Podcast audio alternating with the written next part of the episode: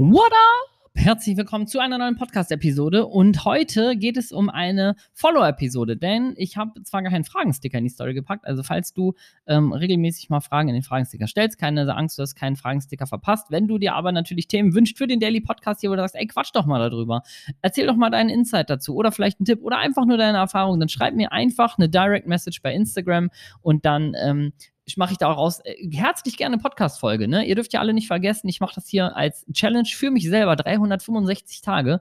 Heute sind wir an Tag, ich weiß nicht, 100. 58, 57, 56, muss ich gleich mal gucken. Äh, weiß ich gar nicht ganz genau. Heute ist der wunderschöne Donnerstag um 16.21 Uhr. Also, falls jemand irgendwie nicht weiß, wie spät und in welcher Zeit und an welchem Tag wir leben, 28. Januar. 16.21 Uhr und ähm, so habe ich genau heute nämlich eigentlich, ich habe so, oftmals habe ich Tage, wo ich so weiß, ich habe für die nächsten Tage Daily Podcast so Input ähm, manchmal hole ich mir dann was auf meiner Ideenliste, aus dem, aus dem Content-Management oder sowas irgendwo her. Es gibt aber auch Tage, da denke ich mir so, oh, ich habe null Plan, worüber ich sprechen soll. Dann habe ich natürlich auch einige Tage mal null Lust, ne? Gehört auch dazu. Ähm, aber ich habe heute eine Nachricht bekommen bei Instagram, muss ich mal gucken, heute um 11.18 Uhr tatsächlich. Und ähm, die lese ich jetzt einfach mal vor, denn die Frage beantworte ich. Die Frage ist von der lieben Katika. Katika? Katika? Ist das dein Name? Kat Ika. Wahrscheinlich eher Katrin oder Katja oder Katharina. I don't know.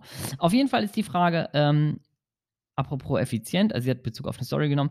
Du hast schon öfter mal erwähnt, dass du dich mit Zeitmanagement beschäftigt hast. Vielleicht könntest du ja mal was dazu erzählen, im Podcast oder so. Effizient arbeiten im Online-Business mit Kind. Das fände ich sehr spannend. Oder gab es das schon irgendwo und ich habe es nicht gefunden? Weiß ich nicht. Kat, Katja, Katika, keine Ahnung. Kann sein, dass ich mir schon gequatscht habe, aber da bist du bei mir an der richtigen Adresse. Ich erzähle auch gerne alles doppelt und dreifach.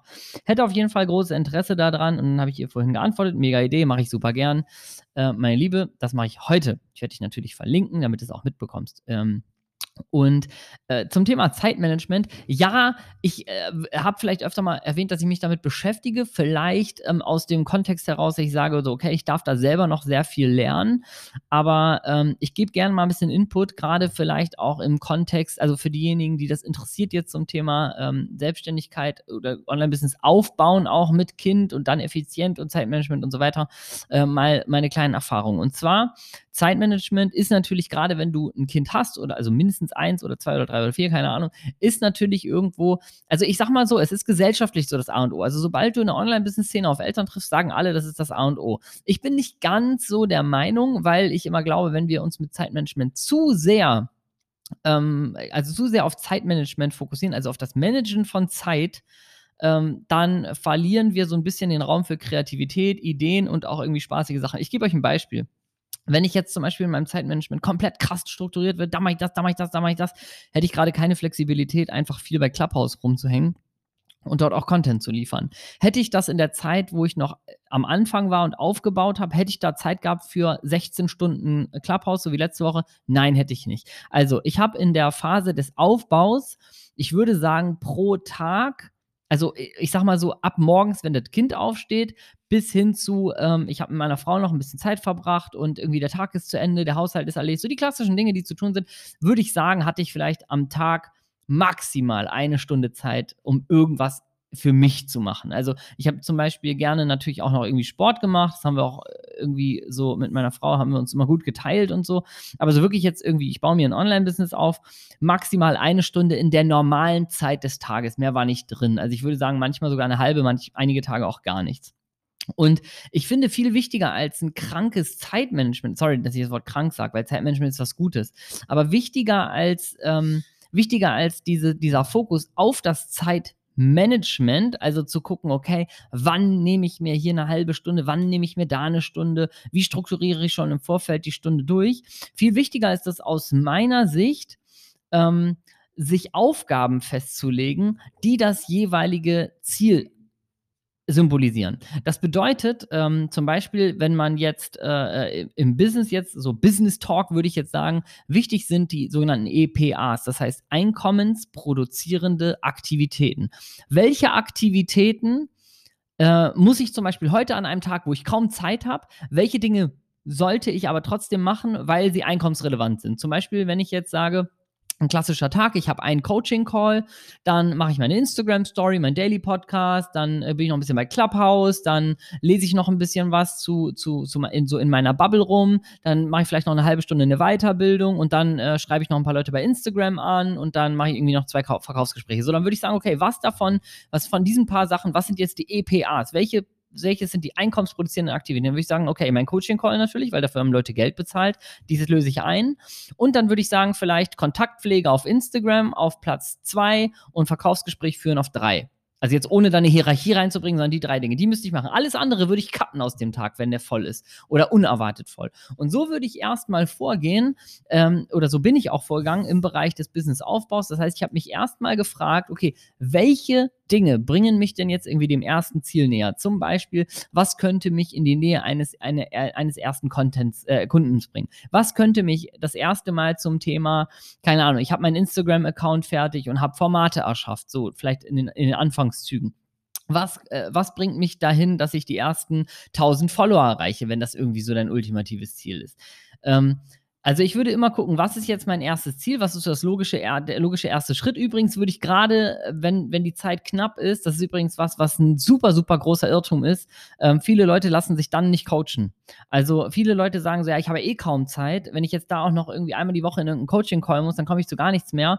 Genau das Gegenteil ist der Fall, weil Leute, die schon da sind, wo du hin willst, das ist keine Eigenwerbung hier, möchte ich mal ganz ausdrücklich sagen, sondern wenn schon Leute da sind, wo du hin willst oder Leute irgendwie dir sympathisch sind und denkst, ey, die beschäftigen sich mit dem Thema, ähm, und das tue ich ja nun mal, dann ist das einfach was, was ähm, dir genau das nimmt. Das heißt, diesen Druck von der Zeit und so, weil du mit Menschen, die dich dann irgendwie auf den Schritten begleiten, wo die schon waren und wo du noch hin willst, äh, mit dir genau diese, diese relevanten Punkte rausarbeiten können, weil also ich erlebe das immer wieder bei Coaching-Teilnehmern, die sagen, ich will das und das und das, die wollen dann tausend Dinge und äh, dann haben die zwei Wochen später auf einmal die erste Person, die dafür Geld bezahlt hat und dann ist so langsam das Verständnis da, warum geht es erstmal eigentlich. Ähm, natürlich hängt es immer davon ab, musst du jetzt dringend Geld verdienen, ist das dein oberstes Ziel, wo willst du überhaupt hin? Also um es grob zu sagen, ähm, ich würde immer eine Liste der relevanten Punkte machen, die mich zu meinem Ziel bringen und dann würde ich mich um das Thema Zeitmanagement erst kümmern. Und dann würde ich wirklich sagen, ähm, richtig abgelatschte Sprüche würde ich dann jetzt raushauen. No pain, no gain, ne? Kein Schmerz, kein Wachstum. Dann würde ich auch sagen, ähm, Short Time Pain for Long-Term Gain, also kurzzeitiger Schmerz für langfristiges Wachstum. Also äh, um es kurz zu machen, einfach mal eine Zeit lang äh, wirklich richtig in die Vollen gehen, richtig äh, äh vielleicht auch mal ja, auf dem Zahnfleisch gehen, wie man so schön sagt, um dann langfristig aber ja genau aus dieser Nummer rauszukommen. Das ist immer bei vielen, die noch Vollzeit, äh, Vollzeit angestellt sind und dann Familie on top ist natürlich super, super krass belastend, was das Zeitkonto angeht. Ist ja was Schönes, aber was das Zeitkonto angeht, ist es ja nun mal so. Und dann gibt es einfach viele, die daraus äh, dann so ein, so, so ein Strick sich drehen, dass das dann alles irgendwie nicht möglich ist und so weiter. Ähm, genau das Gegenteil ist der Fall. Frag dich, frag dich auch elementare Fragen. Wer möchtest du für deine Kinder sein? Also gerade wenn du, wer möchtest du sein? Möchtest du Selbstverwirklichung wirklich vorleben? Willst du zeigen, dass du dein eigenes Leben kreieren kannst? Oder willst du die Person, die sagen, die dann später auch irgendwie sagt, ja, da hatte ich keine Zeit und die deinen Kindern auch sagt, ja, keine Zeit und so. Also das ist ja, ne, das ist auch die Frage, wer möchtest du sein für dich, für deine Familie, für deine Kinder und so weiter. Solche existenziellen Fragen oder bedeutenden Fragen, die stelle ich mir regelmäßig und die finde ich sind sehr motivierend. Und ähm, es findet sich immer ein Weg. Wo ein Wille ist, ist auch ein Weg. Heute ist, yay, Folge der Floskeln, ey, shit. Ähm, also, ich würde mich im zweiten Schritt dann um das Zeitmanagement kümmern und Zeitmanagement bedeutet für mich, ich würde eine, ähm, also jetzt handfester Tipp, wirklich, es gibt einen sogenannten, äh, eine sogenannte 24-Stunden-Analyse. Ist ein ganz normales Tool aus der, aus dem Motivation, habe ich in meinem Motivationstrainer-Schein, äh, habe ich das, glaube ich, gelernt. Motivationstrainer oder Mentaltrainer, ich weiß nicht mehr. Irgendwo war auf jeden Fall diese 24-Stunden-Analyse drin. Also klassisch, dein Kopf sagt, boah, habe ich keine Zeit. Antwort, mach mal eine 24-Stunden-Analyse. Was ist das? Du machst 24 Stunden lang, trackst du mal deinen Alltag. Also für einmal 24 Stunden. Stehst du morgens auf, kannst du schon mal einen Schlaf abziehen. Ähm, und bis du wieder ins Bett gehst, zählen dann die Tage. Also 24 Stunden hast du nicht mal zu tun. Äh, übrigens auch ein kleiner Tipp, also kannst auch deinen Schlaf analysieren. Ne? Wie viel brauchst du wirklich? Schläfst du zum Beispiel acht und brauchst nur sieben, hast eine Stunde gewonnen. Ich weiß mit Family ähm, selber. Also ich müsste auch äh, nicht lange schlafen, aber dann äh, ist irgendwie Nacht. Ich habe seit drei Jahren nicht mehr durchgeschlafen, das kennen viele. Äh, insofern, äh, da kann sich das mit dem Schlafkonto nochmal ein bisschen verändern. Aber ähm, eine 24-Stunden-Analyse bedeutet, du guckst, wo kannst du eventuell Zeiten finden. Und du findest Zeiten. Ich, ich gebe jetzt hier und jetzt das Live-Versprechen, dass du Zeiten findest. Auch wenn du jetzt sagst, nee, niemals. Du findest Zeiten, jeder findet Zeiten, noch nie anders gewesen. Analysiere mal wirklich die Zeit. Und zwar wie lange, also was machst du morgens? Du stehst auf, dann gehst du von da und da. Dann schreibst du dir das auf, okay, alles klar. Dann äh, sagst du, okay, ich mache jetzt irgendwie diese paar Sachen, die ich morgens immer mache. So, hm, hm, hm okay, dann gucke ich mal auf die Uhr. Also ganz genau mal tracken, wie viel Zeit hast du dafür gebraucht. Und auf einmal wirst du feststellen, ähm, ja, irgendwie sind fünf Minuten entstanden zwischen, ich stehe bei der Kaffeemaschine rum und äh, warte, dass der Kaffee fertig ist und dödel so rum, gucke aus dem Fenster und surfe bei Instagram vielleicht, weil ich zehn Minuten auf irgendwas warte. Okay, interessant. In diesen zehn Minuten könntest du bei Instagram auch was kreieren. Create before you consume ist ja eine Möglichkeit. So, hast du zehn Minuten gewonnen.